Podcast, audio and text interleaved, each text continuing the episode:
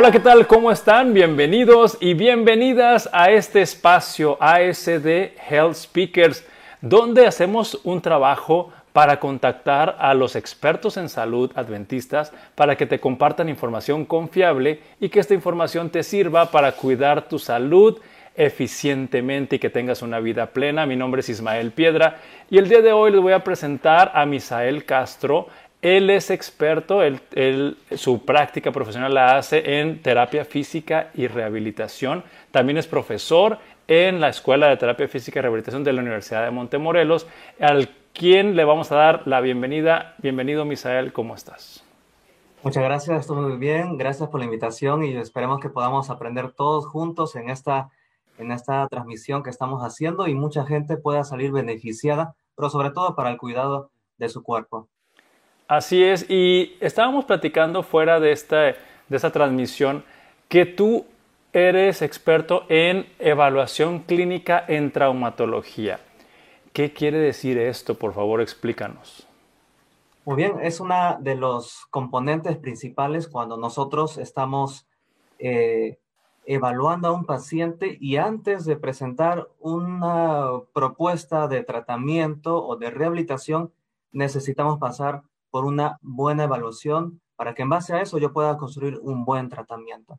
Entonces, en este sentido, nosotros somos muy ah, específicos en ver eh, dónde está el origen de la lesión de esa persona que lo está teniendo, eh, ver más que los síntomas, ver eh, dónde es el origen, el comienzo de esa lesión. Entonces, ahí nos enfocamos a, buscar bien específicamente con algunas pruebas y maniobras que podemos conocer y encontrar en, algunos artículos y libros que, aprendemos ¿no? durante la, experiencia que nos ayudan a ser muy asertivos en nuestro diagnóstico. En este caso, Misael, eh, tú como profesional de la terapia física y la rehabilitación, eres parte del equipo multidisciplinario y creo que son mutuamente brazos derechos, o sea, tú eres el brazo derecho del traumatólogo y el traumatólogo el brazo derecho tuyo. Y como dijiste ahorita, eh, evaluación clínica en traumatología, eh, los médicos traumatólogos te comparten o te refieren los pacientes para que ustedes los evalúen y los rehabiliten, pero también una persona puede ir directamente contigo, ¿así funciona? Exactamente. El, traumatólogo, por supuesto, hace su, evaluación inicial, una evaluación eh, puede ser general, puede ser específica, eh, varía mucho, ¿no? Depende de la experiencia y la especialidad o subespecialidad del traumatólogo. Pero nosotros también como fisioterapeutas tenemos eh, las habilidades para hacer nuestro propio diagnóstico. Claro, este, bajo el paraguas de lo que ya el traumatólogo hizo, eh, normalmente es dentro de lo mismo, de la misma línea de, la lesión que está teniendo ese paciente, pero nosotros tal vez eh, hacemos ya una evaluación más específica, porque finalmente somos los que vamos a, realizar eh, las sesiones, los tratamientos, entonces tenemos que ir acompañando la evolución del paciente, ¿no? Y a veces es necesario hacer una, una evaluación inicial una evaluación durante la terapia o pasando unos días de, sesiones y finalmente otra evaluación final para ver eh, ese progreso de la lesión del paciente. Sí, em, entonces me queda claro que es un, es un equipo que se integra de aquí para allá y de allá para acá para que se, al final de cuentas lo que se busca tanto ustedes como los traumatólogos es que el paciente sea recuperado, ¿no? Exacto. Sí, eh, por ahí si vemos un poquito las diferencias, ¿no? El, trama por ahí este, eh, puede enfocarse a, hacer algún tipo de receta farmacológica o algún tipo... Eh, nosotros a veces, en base al diagnóstico inicial que dio el trauma, tratamos de hacer un diagnóstico más particular tratando de evitar que el paciente reciba un tratamiento más invasivo, como es el caso de una cirugía, y más costosa también al mismo tiempo, ¿no? Entonces, eh, la diferencia podría ser eso, ¿no? A veces estamos antes de un tratamiento invasivo tratando de probar a ver si funcionan nuestras terapias. Tenemos muchas, muchas, muchas eh, formas y tratamientos como aparatos de fisioterapia, eh, técnicas manuales, algunos tipos de ejercicios, que ayudan al paciente a evitar ese tipo de procedimientos un poquito más invasivos y más costosos. Sí, definitivamente muchas personas este, van a resistirse inicialmente a un procedimiento invasivo como una cirugía. ¿Y me puedes decir Eh, ¿Cuáles son los cuatro o cinco diagnósticos más comunes que reciben ustedes los terapeutas físicos en traumatología? Claro que sí. Este, en primer lugar, este, tenemos que pensar, ¿no? Este, este área de la traumatología eh, se, se, focaliza en diagnosticar y tratar y prevenir enfermedades del sistema musculoesquelético. Es decir, encontramos los músculos, los huesos, tendones, ligamentos, articulaciones, eh, bursitas que encontramos eh, en todo este sistema, ¿no? Entonces, eh, básicamente, una, una gran área, voy a empezar por la que se olvida mucho, ¿no? Que es la prevención.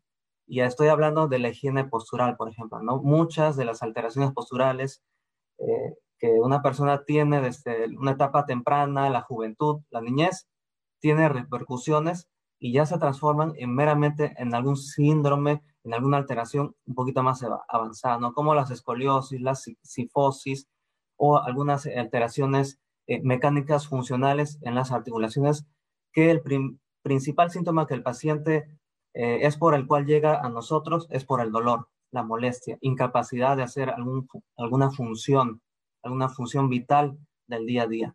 Entonces, esa podría ser una, una primera, ¿no? La, la, higiene postural, eh, donde nosotros ayudamos a que esa persona pueda tener una buena mecánica postural para realizar sus actividades en el día a día. Después encontramos el otro grupo grande que es muy común, las lesiones musculares, por ejemplo, desgarros musculares, los esguinces, eh, eh, las fracturas también, que son esos tres grandes grupos donde los pacientes llegan y nosotros tenemos que estar muy capacitados para saber entender y diferenciar esta palabra la resalto, ¿no? Diferenciar, porque muchas veces en una articulación eh, encontramos eh, mezclado, ¿no? Un ligamento, eh, cartílago, músculo, entonces está como que todo sobrepuesto. Entonces aquí hay que hacer una buena evaluación para saber cuál de esos que están muy ahí conglomerados juntitos es el que está lesionado. Entonces, esto es muy importante de evaluación, ¿no? y básicamente nosotros evaluamos por la función que cumple cada uno. Si el paciente, digamos, no puede hacer movimiento, seguramente que es una lesión muscular. Si el paciente de plano no puede hacer ningún tipo de movimiento, o sea, está rígida en su articulación, seguramente que es el componente articular. Entonces, es importante, o por otro podría ser el ejemplo de los ligamentos, cuando el paciente, eh, nosotros tomamos, acá tengo por ejemplo un, un pequeño esqueletito, no vamos a dejar que esta es la, pierna, y yo quiero probar si es una lesión ligamentosa, entonces yo, yo hago unos pequeños movimientos ahí de, de la articulación eh, para ver si hay algún componente lesionado en el ligamento. Okay. Entonces, ya que teniendo en cuenta esta, esta evaluación en este tipo de, de, de componentes que están muy sobrepuestos, yo puedo saber también un tratamiento, ¿no? Eh, también tenemos las otras eh, tipos de evaluaciones que, que vienen mezclados eh, muchas veces ah, con los accidentes eh, traumáticos, ¿no? Caídas, los golpes, y esas podríamos decir que son muy difíciles de evaluar. Mm, tal vez no porque no sabemos en sí las, los test o las pruebas, sino a veces el paciente eh, no puede explicar lo que le pasó, no dice que se cayó, pero no dice con qué fuerza, cómo fue, entonces, o el dolor mismo, ¿no? Dicen que el dolor es un dolor que empezó en el hombro, después que se fue al codo, después a la mano, entonces como que no, mm. no te orienta demasiado, ¿no? Por eso hay que ser bien, bien, bien específicos eh, buscando dónde es el origen de la lesión. Y tenemos una cuarta más que serían las lesiones traumáticas que van acompañadas por lesiones neurológicas, ¿no? una hemiplegia, eh, secuelas de ACV, por ejemplo, que eh, causan muchas disfunciones musculares y nerviosas, y esto hace que gran parte del sistema musculoesquelético deje de funcionar, o sea, si hipotrofia, deja de funcionar. Okay. Entonces también genera alteración. Entonces aquí el, origen de la lesión musculoesquelética no es así algún hueso, músculo, tendón, sino es eh, de la parte que me envía eh, esta información que yo tengo que hacer movimiento o de sensibilidad, que es la parte neurológica. Bien, voy a repasar lo que acabas de decir y voy a intentar, como me lo estoy imaginando, en orden de frecuencia, tú me vas a decir si me equivoco o no yo creo que las visitas más comunes a un especialista como tú en terapia física y rehabilitación es los accidentes. Eso sería mi, hipótesis de la número uno. La otra es el dolor. La tercera, en el orden que nos dijiste, son las neurológicas. Y creo que la última debe ser la higiene postural. O sea, que yo venga contigo para decir, oye, quiero mejorar mi higiene postural. Creo que esa es la, la más retadora para nosotros los pacientes, eh, ser conscientes de que también necesitamos orientación para tener una vida funcional más prolongada. Entonces, ¿no me equivoqué en el orden? Es correcto, muy bien, muy bien. Bien, entonces quiero, quiero irme dirigiendo al evento de evaluación. Eh, yo sé que algunos traumatólogos eh, hacen este, radiografías, resonancias, tomografías, hasta ultrasonidos también. Eh, ustedes, además de la entrevista que nos estás diciendo y de la exploración física, ¿se ayudan con otros métodos diagnósticos, de apoyo diagnóstico? bueno, podemos tal vez mencionar cómo es el proceso diagnóstico. ¿no? En un principio, eh, nosotros eh, observamos, ¿no? es la simple observación, eh, a veces con la pura observación y, y el gesto, las expresiones de la cara o el gesto motor o la forma como el paciente va llegando a, nuestro centro de rehabilitación, ya te va diciendo o te va orientando qué es lo que tiene, ¿no? Eso es en primer lugar. Si estamos dudando o no llegamos a entender con esto, tenemos que pasar a una parte de poner las manos, de, palpar a ver si duele, si está caliente, si está inflamado, si hay un desplazamiento. Y, muchas veces eh, tomamos como puntos de referencia, ¿no? Si, por ejemplo, es una lesión en un brazo en una pierna, que normalmente viene el paciente por un lado y es mucho más fácil evaluar porque tenemos un lado sano, ¿no? El lado contralateral, el lado opuesto. Entonces hacemos comparaciones, por ejemplo, ahí. Eh, esa podría ser otra, ¿no? O directamente pues están las, digamos, más sencillas, pero de las más graves al mismo tiempo, donde ya hay, un esguince bastante eh, grande, como un esguince de tercer grado, o un desgarro muscular que claramente se ve una eh, especie de petequias, que sería como hemorragias superficiales en la piel, eh, moretones, que ya me conducen que es una, un desgarro muscular. Si con eso es muy complicado llegar a un diagnóstico, pues sí es necesario. nosotros no podemos digamos, indicar una resonancia, más si podemos derivar al traumatólogo para que él indique una resonancia con el argumento que nosotros le dimos y con las bases científicas y con la evaluación que yo ya hice. Entonces, por lo menos aquí en México, ¿no? El fisioterapeuta todavía no, no tiene, vamos a decir, el poder de, de indicar o recetar que vaya a un estudio diagnóstico de imagen para que pueda complementar. Pero a veces no es necesario, ya las pruebas y, y maniobras y la experiencia también, por supuesto, ayudan a que yo pueda eh, llegar a un diagnóstico más, más concreto. Sí, sí, lo, lo, entiendo. Ahí es donde hace rato mencionábamos de que eh, son parte del equipo de salud con el beneficio para el paciente, ya sea que del traumatólogo eh, se refiere al, terapeuta físico o del terapeuta físico al traumatólogo, dependiendo de la naturaleza de la lesión. Pero también mencionaste algo que quiero rescatar, no quiero que se me olvide, hablar de esto, que es eh, eh, sobre todo como ejemplo las cosas que nos dan dolor, eh, lesiones o situaciones que nos dan dolor en alguna articulación, algún hueso, músculo o región corporal. yo opino que hay personas que dejan pasar mucho tiempo, se lo aguantan o intentan una serie de cosas por su cuenta y a lo mejor si se hubiera atendido a tiempo la situación, pues el resultado eh, debería ser diferente. ¿Tú te enfrentas a eso también? Exactamente, ¿no? Eso ya es mucho, mucho tiene que ver con la personalidad, el carácter del paciente, ¿no? Sobre todo los varones son los que tratan de, soportar el, ese dolor porque puede ser leve, que posteriormente se puede transformar en algo más, más, más grave, más moderado. Entonces, ahí es cuando recién llegan, cuando la situación ya está empeorando, ¿no? Lamentablemente pasa así. Eh, sí, sí, sí, sí nos, sí nos llega ese tipo de pacientes, ¿no? Entonces, eh, es, es, un poquito más complejo eh, el tratamiento, más prolongado al mismo tiempo, pero sí nos pasa muchísimo. Muchas veces hay otros factores como que el padre, ¿no? Si es un hombre, el que trabaja y da el aporte económico a la casa, sabe que si, si va al trauma, pues le va a decir que tiene que descansar unos días por lo menos y eso implica que no trabaje. Eso es un componente bastante fuerte, ¿no?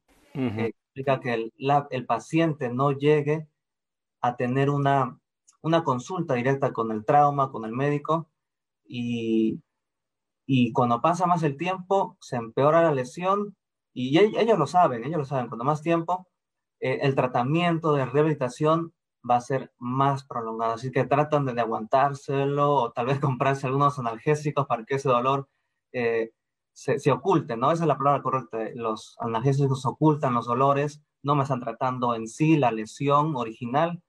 Entonces, toda una vida van con esto, pero finalmente llegan a nosotros, al trauma, al hospital, porque ya el fármaco en sí le estaría haciendo daño tal vez el, eh, otras vísceras, ¿no? como el estómago, el hígado, por el alto consumo de, estos fármacos. Bien, entonces eh, la recomendación sería cuando hay dolor y tal vez limitación de movimiento, no, no aguantarse, porque yo sé que cuando es un traumatismo, creo que el traumatismo te lleva más rápido al hospital que cuando no es traumatismo, ¿no? Así es, así es. Eh, podría poner el ejemplo, ¿no? De una persona que, tuvo una caída, tuvo una caída y, le duele, ¿no? Entonces ya, ya sabe que algo pasó y dura por varios días y ya sabe pues que es algo moderado, grave que, que está teniendo dentro de sus tejidos, de su organismo. Entonces sí se acerca, ¿no? Pero cuando es un dolor que, que aparece de la nada, eh, la persona sabe que no, no cargó algo muy pesado o no se dobló el pie o no hizo nada exagerado para producir ese dolor, entonces ellos tratan de, de como que pensar que no, no pasa nada, ¿no? No pasa nada, pero como decía, ellos finalmente llegan a, consulta porque el dolor se va acrecentando. A veces pasa, y permite decir eso, ¿no? Que, que, hay lesiones ocultas, eh, son lesiones primarias, como una fisura en el hueso, un pequeño desgarrito, que gracias a Dios se cicatrizan solas, ¿no? pero al no tener un acompañamiento de ese tratamiento, de esa cicatrización, a veces ese tejido se va eh, cicatrizando en mal estado. A veces forman callos óseos, callos musculares que tienen adherencias a la piel, adherencias al hueso.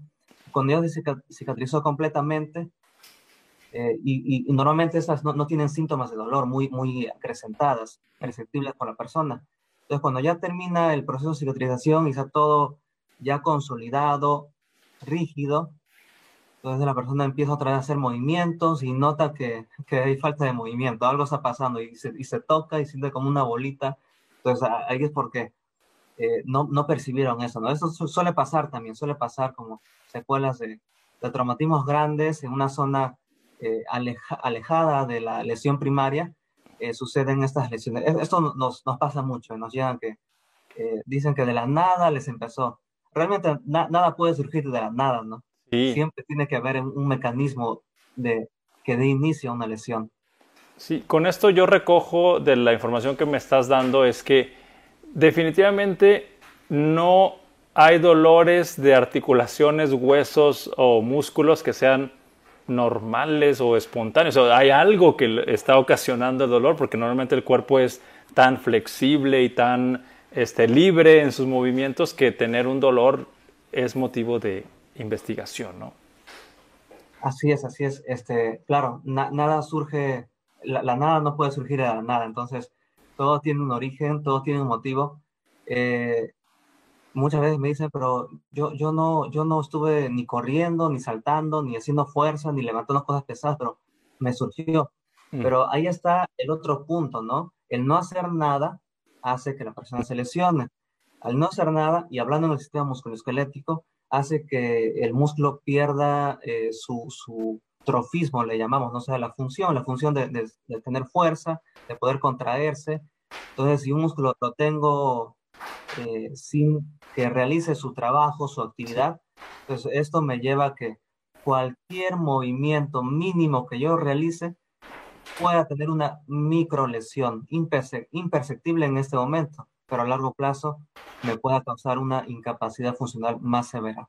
Y, eso que dijiste del trofismo muscular, este, según recuerdo, tú me puedes precisar, después de los 20 o 30 años, los seres humanos vamos perdiendo eso progresivamente, ¿no? Vamos perdiendo masa muscular, como lo explicabas tú. Así es, como una máquina, como cualquier objeto en este mundo, todo se desgasta, nosotros de la misma manera. Así que ese es el pico, ¿no? La, edad de 28 a 30 años, pico entre hombres y mujeres, donde llegamos a nuestro pico máximo de mayor funcionabilidad, hablando del sistema musculoesquelético. Y después tenemos una etapa de mantenimiento, una meseta que va descendiendo poco a poco hasta la etapa final de la vida.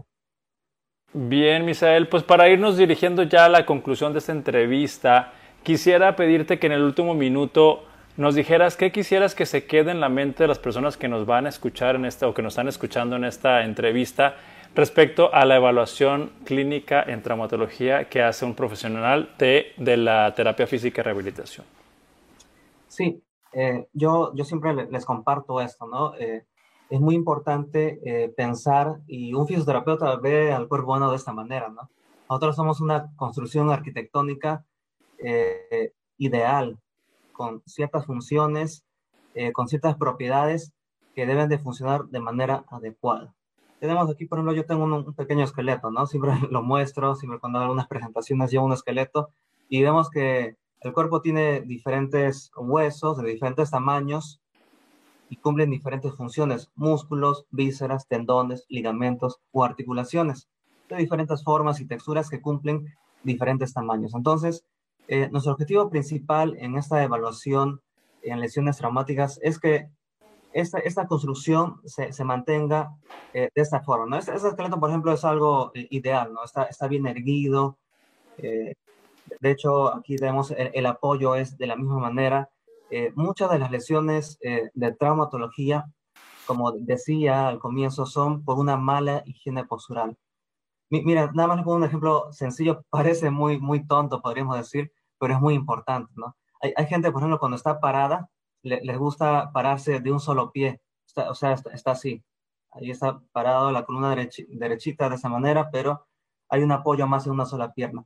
Este, este simple apoyo, si tú lo haces durante años y toda tu vida, eh, hace que el lado donde recibe más eh, descarga de peso apoyo se vaya desgastando. No solamente tu rodilla o tu cadera, sino puede llegar a la columna, hacia tu hombro, porque el cuerpo es uno solo hay, un sistema muy importante en el cuerpo que se llama el sistema facial, que es como una especie de, de, capas y, ligamentos que están fusionadas como si fueran cadenas.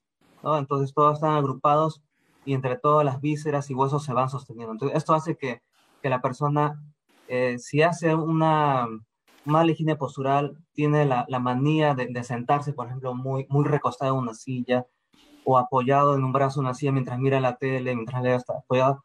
estas posturas viciosas son las que principalmente me ayudan a formarme una lesión. No, no será tal vez en unos meses, pero en unos años voy a sentir esos dolores simplemente por una mala higiene de postura. Entonces es muy importante mantener esta anatomía todo en posición adecuada, alineada, eh, siempre es, bueno a veces mirarse en el espejo, ¿no? Mm. Es algo sencillo, no miras en el espejo, a ver cómo me estoy parando. Veo que mi hombro está a la misma altura. Si veo que hay algo diferente, entonces hay que preocuparse, ¿no? Porque más adelante puedo sufrir alguna molestia en el hombro, molestia en la espalda. Esos pequeños detallitos, eh, dismetrías que encontramos en las estructuras anatómicas, me pueden causar. Entonces hay que, en casa podríamos hacer esto, ¿no? Este ejercicio de, de verme, a ver cómo esto me paro de frente, me paro de costado, le digo a mi, a mi familiar, a, mi hijo, al tío, al que vive en la casa, que mire la espalda a ver cómo estás y todo. Hay ciertos huesos que son más prominentes, ¿no? más visibles a la piel. Entonces yo puedo decir si, si todo está eh, alineado, está en orden. Eh, esto es muy importante, es, básico, pero me ayuda a prevenir muchas, muchas lesiones eh, del sistema osteomioarticular.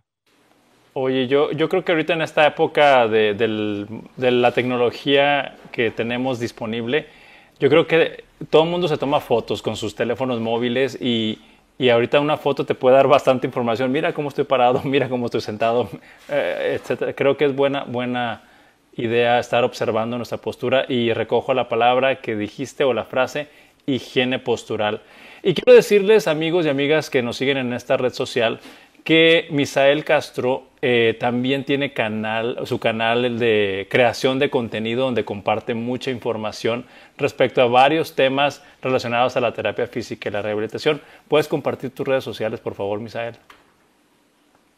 Claro que sí. Este, la, principal en donde comparto el contenido es eh, una cuenta oficial de la Escuela de Terapia Física de la Universidad de Montemorelos. Eh, la cuenta se llama arroba fisio UM, arroba. Ahí es donde subo el mayor contenido de, todo lo que tiene que ver con el área de, de rehabilitación, fisioterapia. Eh, ahí pueden, normalmente martes y jueves a las 7 de la noche solemos hacer ese tipo de transmisiones. Y mi cuenta eh, personal es arroba misael-castro-serpa. Ahí es mi cuenta personal o la cuenta principal donde suelo subir mucho contenido, la de arroba um. Perfecto, muchísimas gracias Misael, te agradezco el tiempo brindado para compartir esta información y esperemos que no sea la última entrevista que hagamos porque hay muchos temas que hay que descubrir de esta fascinante área de la terapia física y rehabilitación. Pues amigos y amigas que nos siguieron esta entrevista, si creen que esta información es de utilidad para alguien, compártelo. También se puede dejar comentarios. Aquí Misael puede estar al pendiente de los comentarios que puedan surgir. Y nosotros eh, nos veremos en el próximo capítulo. Síganos en nuestras redes sociales. Hasta la próxima.